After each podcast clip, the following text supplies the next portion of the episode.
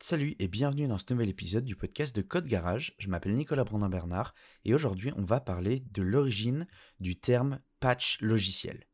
Alors en programmation et même plus généralement en informatique, un patch ça désigne euh, un correctif qui est apporté justement à un logiciel pour résoudre bah, des bugs euh, ou des failles de sécurité.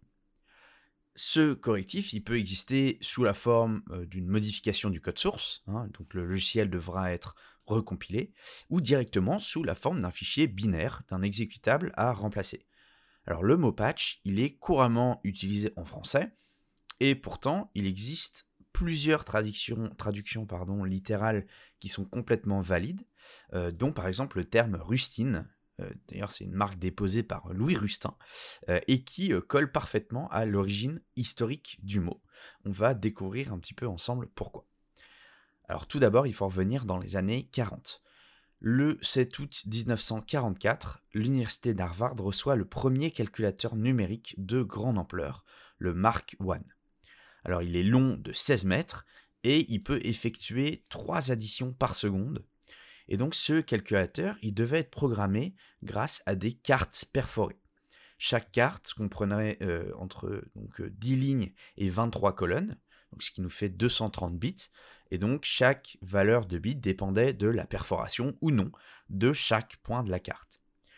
Alors toutes ces cartes étaient reliées entre elles sur des longues bandes, et comme il n'existait pas d'opérateur conditionnel, et eh ben le début de certaines bandes était relié à la fin de la même bande pour créer une boucle au sens littéral du terme. Alors cet ordinateur-là, il disposait également d'un deuxième lecteur de bande pour les données d'entrée qui fonctionnaient de la même manière il arrivait des fois que les instructions inscrites sur la carte, euh, eh ben en lorsqu'elles étaient exécutées, la sortie soit erronée, que ça soit à cause du code ou euh, des données d'entrée, et que ces données ou ce code doivent, enfin, devaient être modifiés. Et pour ça, on devait reboucher des perforations ou en créer de nouvelles. Alors évidemment, en créer de nouvelles, c'était assez simple, hein, on pouvait prendre un petit outil et, juste créer un nouveau trou.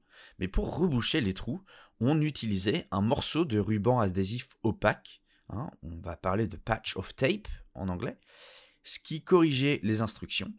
Alors, j'ai une photo, mais elle est disponible dans l'article d'origine de cet épisode du podcast. Donc, si ça vous intéresse, je vous mets l'article d'origine dans le lien dans les notes de l'épisode et vous pourrez trouver la photo avec les petits morceaux de scotch. Alors évidemment, avec le temps, les supports de stockage euh, bah, des logiciels et des données, ils ont évolué. D'abord sur des bandes magnétiques, mais euh, les bandes magnétiques, eh ben, on les découpait et on les recollait ensemble, toujours avec du scotch. Et donc on a continué à garder ce terme. Et c'est ensuite avec l'apparition des disquettes et des CD-ROM qu'il est devenu quasiment impossible de réparer des données de manière physique. En tout cas, pas, dans la vie de tous les jours. Et pourtant, aujourd'hui encore, le terme de patch est toujours utilisé, il a traversé les époques, même si beaucoup de gens ne connaissent pas l'origine de ce mot, mais maintenant, c'est plus votre cas. J'espère que cet épisode vous aura été utile, que vous aurez appris quelque chose.